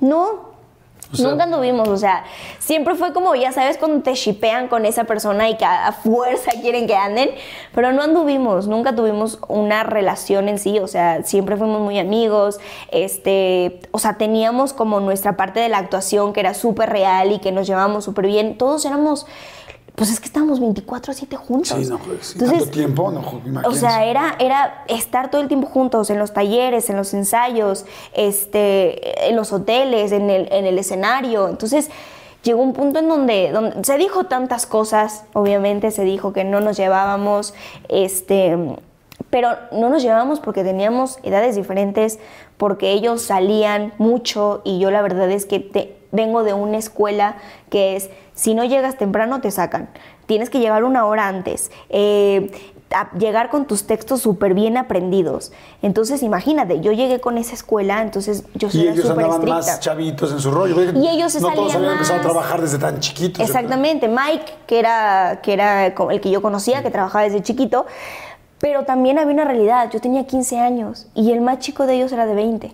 Entonces ellos ya salían, iban a bares y por más que yo quisiera salir, pues no podían. Oye, ¿y no tuviste novio en ese tiempo? No. Ahí no extrañabas así como que... Es que la verdad es que nunca tuve novio en esa etapa, o sea, de mi vida en general así nunca había tiempo para novio. Como que nunca hubo como, nunca tuve como una relación en sí oficial y que me durara mucho, ¿sabes? Por, por mis horarios, por mis tiempos, porque no tengo tiempo para, para muchas cosas. Entonces a veces no me aguantan el ritmo, eh, porque soy muy complicada. Entonces, pues en ese aspecto también por eso no, no me duran tanto. los No te duran novios. los novios. Y, y no entras así con una relación y dices, ching, cara, ya va a empezar, voy a empezar con bronca, sí quiero andar con él, pero no aguanta, no entiende. Yo soy muy, muy de, a- a lo- o sea, de que no soy de que hay las citas y esto y el otro. No, yo soy de que a ver qué quieres. Vamos a andar, va, chido. Entonces como que No, de me da mucha sí, sí, sí, sí, cita, no. no, me da mucha flojera como el tema de recién conocernos y ¿cuál es tu color favorito? ¿Y qué? ¿Cuál es tu comida favorita? Ay, ¿Cuál es tu helado? Así, no, no, no, no, es como, como, pues es que también no hay tiempo, ¿sabes? Entonces como ajá. Pero, pero sí, nunca, nunca anduve con él y se dijo un montón de cosas, pero no. Oye, y cuando acaba Luna, pues debe ser tremendo, ¿no? Porque es tanta fama, tanta fama, tanta fama. ¿Cómo fue eh, las últimas grabaciones de la tercera temporada? Es esta sensación de como cuando te avientan por primera vez al alberca y no sabes nadar, pero sin flotadores. Yo nadaba con flotadores, pero tenía Disney, entonces yo tranqui. Cuando salgo de Disney, obviamente me doy cuenta que, que ya no tengo a Disney atrás de mí. Entonces, de repente entro, llego a México, entro al mundo y es como, órale, de sopetón aprende a nadar. Y ahora te toca a ti luchar por lo que quieres, porque aparte mucho, mucha gente dice, ah, ya es re famosa y tiene los proyectos ya ahí en la mano. No, yo seguía haciendo casting y hasta hoy en día hago casting para quedarme en proyectos. ¿Y tu música? Y mi música, que hoy en día es lo que me, me está, me está sosteniendo y es como un enfoque bien bonito que tengo en este momento, mi música, pero, pero, pero salgo de Disney llega el proyecto de Pequeños Gigantes para ser jueza. eh, y, y bueno, es una experiencia increíble porque me reflejaba mucho en los niños. Era recordar a la niña de seis años con sueños y decir, wow, ¿sabes? Y los niños era una admiración bien grande hacia, hacia mí por todo lo que había pasado con Soy Luna y todo ese día súper fuerte. Y ahí es donde me ponen la jueza de hierro. Porque yo siempre tuve, tuve maestros muy fuertes conmigo. Era de que a mí no me salía una nota y yo me podía quedar toda la madrugada llorando y la maestra de canto no me soltaba hasta que me saliera la nota de, de canto. Eh, de actuación siempre fue todo muy, yo siempre tomé clases de todo. Tomé clases de canto, de actuación, de baile, de ballet, de tap, de pole dance, de telas, de, eh, clases de circo. O sea, siempre me, mantenía todo el tiempo haciendo cosas. Eh, entonces yo era muy, muy fuerte con los niños, pero por el tema de que desde chiquitos tienen que entender que es, que es, que es, que es una responsabilidad que están tomando y que por más que lo vean como un juego, es una responsabilidad, es un concurso, no deja de ser un concurso. Y un día, me acuerdo que ese día la gente sí me linchó fuertísimo. ¿Por qué? Porque hubo un, eh, hubo un, un programa en el que un niño ya se quería regresar a su pueblo, ya estaba harto, ya no quería estar en el concurso en pequeños, entonces cantó muy mal y su performance lo hizo muy mal. Y yo le puse 5 y ha sido de las calificaciones más bajas que han tenido en todas las temporadas de Pequeños Gigantes. Todos les dieron 9, todos le dieron 8 y yo fui la más dura. Yo le O di sea, como que lo cinco. estaban cuidando. Exacto, yo le di 5, pero mucha gente piensa que ahí nos dicen que de- cuál es la calificación que tenemos que dar y no. O sea, ahí es lo que tú creas, ¿no? Yo di 5 y en ese día todos fueron como, ¿qué? Que no sé qué. Cuando, cuando sale el programa empiezo a ver comentarios de, eres una pip, este, no tienes tacto, eh, tú también en algún momento fuiste niña, eh, ta, ta, ta, ta, ta, ta. Los medios también, de que eh, eh, Univisión, cuando me entrevistaban para cada programa, también, oye, ¿por qué le diste cinco? La gente te súper criticó, así súper mal, de verdad me lincharon durísimo. Y yo lo único que contesté fue, mi escuela fue dura y a mí me llevaron para ser jueza y para dar mi punto de vista. ¿Sabes? Yo no estoy ahí para, para darle la calificación que el público cree. Yo estoy ahí porque por algo me pusieron ahí como profesional. Digo, tenía a monstruos al lado de mí, Verónica Castro y Miguel Bosé y. Albertano, monstruos, pero sinceramente lo que yo... Lo Albertano no es guapo, pero tampoco para que le digas eso. unos monstruos, perdón, te amo, Albertano. Pero sí eran, ¿sabes? Eran Claro. como, como, y una niña ahí de 20 años, ¿sabes? Entonces fue un, fue un gran reto, pero sin duda hoy en día te puedo decir que la pensaría mucho para ser juez otra vez. Sí, o sea que es, que es delicado el rollo. Es muy Oye, delicado. Cuando acabas Soy Luna, ¿te dio tristeza, te dio bajón? Me dio la depresión durísima. No. Yo perdí mi identidad bien feo. Bien feo. La verdad que es algo que, que yo cuento y, y- y- es algo que, me acuerdo y me da como nostalgia porque cuando yo llego a México me doy cuenta de que ya no tengo el apoyo de Disney. Ahora me toca a mí. No quería cantar, no quería actuar, no quería bailar, no quería hacer nada. Entonces yo no sabía qué hacer. Estábamos nosotros preparando el tour de Carol Sevilla eh, y me acuerdo perfectamente que estaban todos en la mesa. Ya estábamos a dos días de empezar la primera fecha. Entonces todos estaban, ya estaban cuadrando vuelos, ya estaban cuadrando todo. Vestuarios. Todo, ya estaban cuadrando ya para irnos. Me acuerdo que yo bajé las escaleras de la casa, los vi a todos y le dije, mamá, no voy a hacer el show. No voy a salir al escenario, no sé cómo le van a hacer, pero se cancelan los conciertos. Y me subí. Yo me la pasaba llorando. Yo, yo te, te juro, y mucha gente no me va a creer, pero yo me paraba enfrente del espejo y yo veía una tela negra. O sea, yo no veía una personalidad. Yo veía que, que no existía Carol. Que había perdido mi identidad, había perdido quién era yo, había perdido lo que, lo que a mucha gente le gustaba de mí. Eh, no me encontraba, de ninguna forma. Entonces fue donde le dije, mamá, quiero parar. Yo creo que, siéndote sincera, yo creo que me despido de, de- de la artisteada. Pero nunca llegaste a un rollo así como de no quiero vivir. No, nunca llegué a ese tema ni tampoco me metí nada, pero sí llegó un tema de me quiero salir de todo esto. Ya no quiero ser artista, estoy harta de, de toda la gente, estoy harta de, de- de tener tanta presión. Yo, yo generaba mucha presión en el show. O sea, el show dependía mucho del ritmo que yo llevaba, em, extrañaba a mi familia, ¿sabes? Y llegar a México y tenerlos ya ahí y decir, no, quiero estar sola. Entonces yo no me entendía, eh, quería estudiar, quería hacer mi carrera, pero tampoco, o sea, como que estaba muy perdida, estaba muy, muy perdida. Mi mamá me entendió, la verdad me dijo, está bien, date tu tiempo. Mi mamá ya con todos los problemas legales atrás que nunca me dijo, de- para cancelar todas las fechas. porque aparte teníamos que regresar todo el dinero. Y ese dinero ya se había gastado porque era todo para la robótica, todo lo Para del la show, producción, para la producción del show. Entonces, mi mamá nunca me dijo nada de eso, mi mamá nunca me dijo que se venía un problemón encima de nosotros, mi mamá calladita me dejó que yo tuviera mi proceso. Empecé a salir, según yo dije, quiero, yo siempre digo, yo no tuve una infancia, no sé qué es ir a un parque, no sé qué es jugar con una Barbie, no sé qué es eso. Mi vida, mi infancia siempre fue estar enfrente de una cámara.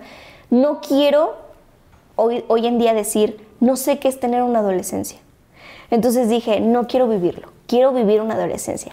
Salí, mi mamá me dio, me- la neta, mi mamá se portó súper chido en ese aspecto, me dejó salir. Tuve la, la adolescencia más corta, fue una, una semana y media de salir y ya, te lo juro, y a la segunda semana dije, ya estoy harta, estoy harta. Y me di cuenta porque... Estoy una- harta de la adolescencia. Estoy harta de la adolescencia. ¿Cómo pueden los, los morros salir de que todos los días al antro tomar y así crudearse horrible y, y volver a tomar después así? Entonces, mi, mi- mi- mi adolescencia fue de una semana y media y fue la más heavy que tuve. O sea, es como ir a esos conciertos de electrónica. Para mí fue eso, mi adolescencia. Así de heavy estuvo. Entonces, em, cuando, cuando yo me doy cuenta que quiero regresar a este mundo, Me lo hizo saber una niña. Estaba en una cafetería. ¿Una niña fan? Una niña fan. Estaba en una cafetería. eh, en ese momento era con una pareja que yo tenía. Y estábamos peleándonos, estábamos como medio ya terminando. Entonces, este, estábamos en la cafetería, estaba yo sentada. Y entonces eh, yo llegué antes, ¿no? Porque yo ahí, yo ahí era la, la que todo el tiempo estaba atrás de él, ¿no? Entonces yo llegué antes, estaba eh, ahí en el restaurante, y pasó una niña, llegó una niña, literalmente con la playera con mi cara. Entonces yo me senté y ya sabes, como artista, pues te paras el cuello, ¿no? Y dices como que ahorita me va a conocer, me va a pedir una foto. La niña nunca me peló. Y tenía mi cara en su, eh, en su playera. La niña pasó, estuvo ahí, se sentó con su mamá y nunca me peló y nunca me ¿Pero sí te foto. vio? Me vio, pero no me conoció. Y ahí fue donde dije, no mames, extraño, extraño una artisteada, extraño mi vida, mi mundo es actuar, cantar, que me pidan fotos, eh, hacer meet and greets, eh, este es mi mundo, no puedo dejarlo. Y esa fue la niña que hoy en día le agradezco muchísimo, porque ella fue la que me regresó esa luz de decir, necesito hacer esto. Wow. Y ahí fue donde empezamos a hacer el tour, retomamos el tour y ahí fue donde empezamos a hacer el tour de Carol Sevilla por, por México. Wow, pues la verdad, qué padre poder aprender, escucharte, saber cómo has llegado aquí, qué cantidad de trabajo, nada más de escucharte. Yo creo que mucha gente ya se cansó de decir cómo ha trabajado esta niña desde los seis años y ahorita mencionas algo que es bien, pues que es duro, ¿no? Pero que es real. Para todo en esta vida cuesta, ¿no? Cuesta no hay mucho. algo que no hay algo que podamos tener de gratis, ¿no? Puede haber un día de churro, como decimos aquí en México, de suerte o por azar que lo tengas, pero va a ser un día. Totalmente. Pero poder tener mucho tiempo, éxito en algo, pues solamente requiere trabajo, constancia y muchísimo sacrificio. sí, Escuchen nada más la cantidad de sacrificio que ha tenido Carol desde chica, porque ella lo eligió, ¿no? Porque en realidad Nadie me puso. nadie la obligó. Te lo juro. De hecho, al contrario, su mamá le Yo la diciendo obligo no, a mi mamá. ¿No? O sea, y después terminó tu mamá siendo también tu cómplice, socia y manager y estando ahí y poniéndose las mismas friegas que tú, ¿no? Sí, totalmente. Este, y, y estando juntas, pero no, nada ha sido gratis y todo tiene un costo alto, ¿no? Yo siempre le digo, lo platico eh, con la gente y es como, si tú quieres eh, algo extraordinario, tienes que hacer algo extraordinario, ¿no? Y eso es algo difícil, ¿no? Vemos cosas que es, ¿cómo admiro tal o cual cosa a tal persona en cualquier trabajo? No, no, no, en este es solamente un ejemplo, ¿no? El de los artistas, pero es, pues han tenido que trabajar mucho y, y, y perder mucho, ¿no? Y ahora que tú decías eh, el de perder, el de haber perdido eh, tu infancia, ¿no? O sea, una niña que a los seis años eh, no podía jugar, ¿no? No tenía tiempo, no podía ir a la escuela, eh, no podía tener este, eh, ese- esos juguetes que quería en especial, porque no tenía dinero y porque quería hacer otra cosa. ¿no? Y de repente uno se da cuenta que pasa el tiempo y ya tienes ese trabajo y ya tienes esa fama, que tienes que trabajar todos los días por ella, pero que pues no puedes regresar el tiempo, ¿no? O sea, ese tiempo ya está. ya pasó y tú tomaste la decisión con un costo alto. Pero yo te quiero decir que te quiero, te quiero obsequiar algo, que es algo muy sencillo, pero para mí me parece muy importante. Y es ese Corvette que nunca tuviste, que de la Barbie, diciendo algo que es, creo yo, pues importante y es siempre hay, aunque uno sacrifica ciertas cosas en su vida, hay un momento donde puede retomar o hacerse una pausa y no vas a volver a ser la niña de seis años. Y no por un coche de la Barbie, ni por un momento, ni aunque tengas todas las muñecas del mundo y todo lo que le pediste a los reyes. Ay, gracias. Yo, Pero- yo dije, no voy a llorar hoy. Pero, pero sí es algo lindo porque te recuerda el esfuerzo que hiciste, te recuerda la decisión que tomaste, te recuerda que, que esa niña de seis años, su, Barbie o su muñeca más grande eras tú. Tú querías jugar contigo. Y querías que las niñas, inclusive después lo lograste, las niñas jugaban contigo porque había muñecas de ti. Sí. Chistosamente no viviste una infancia, pero hiciste que otros la vivieran. Y ha sido a base de muchísimo trabajo, de muchísimo esfuerzo. Te pusimos una frase en el cofre del coche que es, Carol, siempre fue tuyo. Este coche siempre fue tuyo, nada más que estabas empezando a aprender cómo hacerlo tuyo. Y siempre lo será, mientras tú sigas buscando lo que tú quieras. Dijiste una frase lindísima hace rato que me llamó mucho la atención y que me hizo pensar inclusive en cosas personales ahorita en mi vida y dijiste, yo siempre he creído mucho en la intuición como tú. Y dijiste, cada vez que he seguido mi corazón, funcionaron las cosas. Y, y si en ese momento tu corazón te dijo a los seis años, vete a jugar a los foros en lugar de en, tu, en el piso, en la alfombra con tus primas, pues por algo fue. Y quizá pase mucho tiempo más y tengas muchas dudas de repente, pero queremos que en ese momento voltees y veas tu carrito y digas, sí lo tengo, aquí está, siempre fue mío, y quizá lo próximo que sueñes, pienses lo que sea, del tamaño que sea, que también ya lo es, porque para una mujer que trabaja como tú y que es tan decidida como tú y que es tan clara como tú, lo va, lo va a conseguir. Entonces queremos que este coche te lo lleves, que ya lo tengas. Gracias.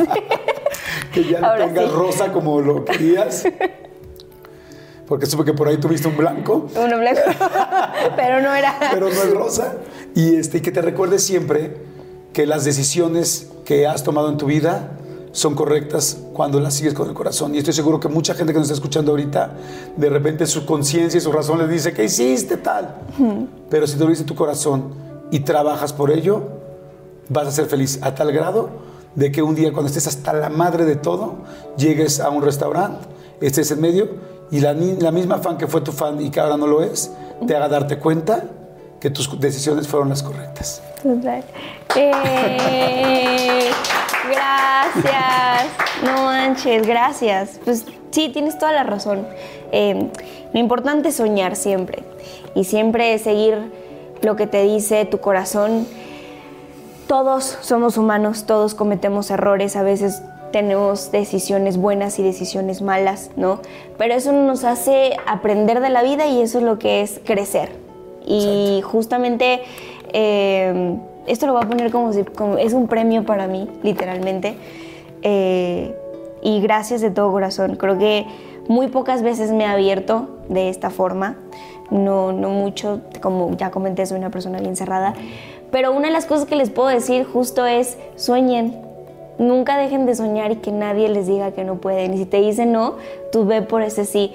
No necesitas tener dinero, no necesitas ser hijo de, no necesitas ser importante para lograr lo que quieres y para ser como alguien en la vida. Siempre ten un objetivo y a mí lo que me han enseñado y me han dicho es sueñen grande, nunca sueñes en pequeño. Así que todos podemos lograr lo que queremos sin, con esfuerzo, con dedicación. Duele, te vas a caer, vas a llorar, vas a sudar, pero sin duda se logra. ¡Bravo, Carol! ¡Chicos! ¡Ay, eres un... Gracias. Me da mucho gusto conocerte más y me quiero echar unos tacos contigo. Pero vamos a los hot dogs. A los hot dogs. Señores, nos vemos. Muchas gracias por estar. Si les está gustando, por favor, denle like. Si este, suscríbanse al canal. Les mando muchos saludos a todos y gracias, gracias, gracias por estar siempre aquí, porque acuérdense que sin ustedes no hay un nosotros. Total. Gracias, chao. Bye.